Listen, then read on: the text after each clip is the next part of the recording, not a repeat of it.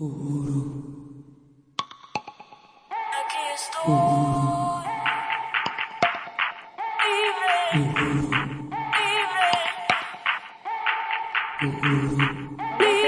Queridos y queridas amigos y amigas de Uhuru significa libertad. Como siempre, donde quiera que sea que se encuentren, les envío mucho amor y fuerza. El propósito de este video es dejar clara mi posición sobre lo que está pasando en Cuba, que como dije es mi posición. No la verdad absoluta, sino una simple interpretación desde la visión de una mujer negra, colombiana, latinoamericana, que tiene todavía una discusión pendiente sobre la cuestión racial en Cuba, pero que al margen de esto apoya la revolución cubana. Sí, apoyo la revolución cubana. Así esto sea lo más impopular del mundo en estos momentos. Pero primero quiero agradecer a mis amigos y amigas, conocidos y conocidas cubanos y cubanas que estén en la isla o no, me escribieron tanto para manifestar acuerdo con mi percepción de lo que está pasando allí como para manifestar su desacuerdo. Es claro que al igual que en Colombia, en Cuba no todo el mundo tiene la misma opinión. Y pues esas son las ventajas de la democracia, la democracia real, por la que todos y todas luchamos, tanto en los países que se mofan de democráticos sin serlo, como en aquellos que como Cuba y Venezuela la mayoría tilda de dictaduras solo porque no son democracias neoliberales. El estallido social o levantamiento contrarrevolucionario en Cuba, sea cual sea la forma como usted lo vea, ha vuelto a poner en el debate mundial la misma discusión que se viene generando desde hace 60 años, desde la llegada de Fidel Castro al poder y fomentada principalmente desde los países capitalistas en cabeza de Estados Unidos.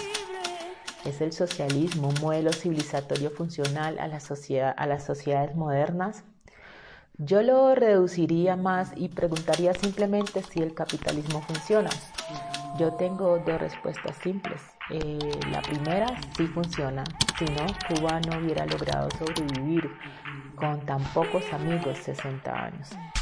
Y segundo, el problema no es el socialismo, es el capitalismo y el bloqueo impuesto por los países capitalistas a los países socialistas.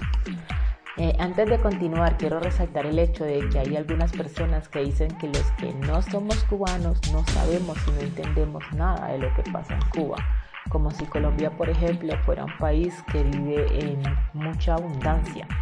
Es importante recordarles que muchos de nosotros y nosotras crecimos aguantando hambre y viendo a nuestros padres trabajar duros, duro para poder enviarnos a la escuela y garantizarnos un techo nosotros. La mitad de la población en Colombia se ubicó bajo la línea de pobreza en el 2020 y somos el segundo país más desigual de Latinoamérica, solo superados por Haití. También somos el tercer país, el tercer país más corrupto de la región con los recursos que tenemos, la infraestructura que tenemos, el capital humano que tenemos, Colombia tiene unos indicadores que dan vergüenza. ¿Saben por qué? Porque somos un país capitalista y el capitalismo fomenta pobreza, fomenta desigualdad, acumulación de pocos en detrimento de muchos y la explotación del humano por el humano. Pero entonces Cuba no es socialista porque también es pobre por el bloqueo impuesto por Estados Unidos. Y no, esto no es una excusa ni un mito, es real. Se trata de poner en su justa proporción las cosas. La pobreza, el atraso económico y tecnológico de Cuba no se puede analizar sin incluir el bloqueo como variable determinante. Y es que yo quisiera ver a cualquiera de ustedes salir adelante, cumplir sus propósitos teniendo las manos atadas. Inténtenlo. Átense las manos e intenten trabajar, intenten preparar sus alimentos, intenten hacer sus tareas, caminar y verán, y verán cómo todo se les hace mucho más difícil si tienen las manos atadas. Hablar de las desventajas que ha generado el bloqueo económico y político a Cuba y ahora a la hermana República de Venezuela como un mito es desconocer la violencia de estas medidas, no contra el gobierno cubano, no sino contra su gente, la gente que se quedó en Cuba resistiendo y que ahora está en las calles pidiendo libertad y clamando para no morirse de hambre. Eh, desconocer y minimizar las graves afectaciones que genera el bloqueo sobre el bienestar del pueblo cubano es ser cómplice de uno de los más grandes delitos de lesa humanidad que se hayan cometido en la historia reciente. Y estoy segura que un día la historia dará la razón a quienes pensamos como yo. Cuando un pueblo no tiene cómo desarrollar su industria, cuando un pueblo no tiene con quién establecer relaciones comerciales, cuando un pueblo no puede acceder a suministros médicos y avances tecnológicos, cuando a un pueblo le niegan el derecho mismo de libre movilidad y solo tienes acceso a dos o tres amigos, cuando a un pueblo le niegan el derecho a desarrollarse según sus criterios, le están negando el derecho a su autodeterminación, a su soberanía, a su dignidad. En definitiva, le niegan su derecho a la libertad. Y esto, señores y señoras, es lo que hace Estados Unidos con el bloqueo. Coartar la libertad de Cuba. El bloqueo no es un elemento adicional para sumar a la mala situación de Cuba. Es el elemento que causa la situación. Eso es matemática de coquitos. Mientras el presidente Biden directamente le pide al gobierno cubano que respete el derecho a la legítima protesta de los cubanos, llamado que por ejemplo no hizo el gobierno colombiano, sigue manteniendo las más de 200, 247 medidas de restricción económicas a Cuba que le han impuesto en estos 60 años. Y en plena crisis de pandemia, cuando los países deben ser más solidarios entre sí, a Cuba le imponen 50 nuevas medidas restrictivas. ¿Eso es solidaridad? ¿Eso es humanismo? ¿Dónde está la mal llamada comunidad internacional? ¿No hay acaso quien sancione a Estados Unidos? Porque al final no importa lo que haga el régimen, lo único que importa es, quién, es a quién representa el régimen y quién se beneficia del régimen y qué tipo de régimen es. Como ya han expresado algunas personas, el bloqueo, eh, si el bloqueo es solo una excusa, levántenla. Permitan que industrias como Venezuela y la de Cuba se desarrollen en igualdad, en igualdad de condiciones al capitalismo. Si el socialismo no funciona, dejen que los países socialistas se desarrollen libremente a partir de sus modelos. Una persona, una persona con muleta no tiene las mismas posibilidades que una persona con un perfecto estado físico de ganar una maratón.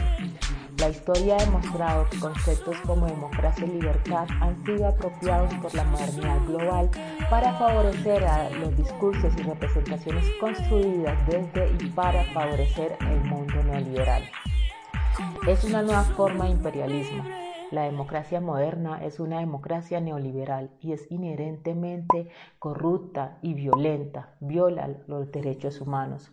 La democracia representativa en sí misma tiene fallas de origen que permiten el surgimiento y permanencia de todo tipo de corrupción, así como la, la del sistema político por parte de una clase política que es la que siempre se mantiene en el poder, limitando la participación real de otros actores.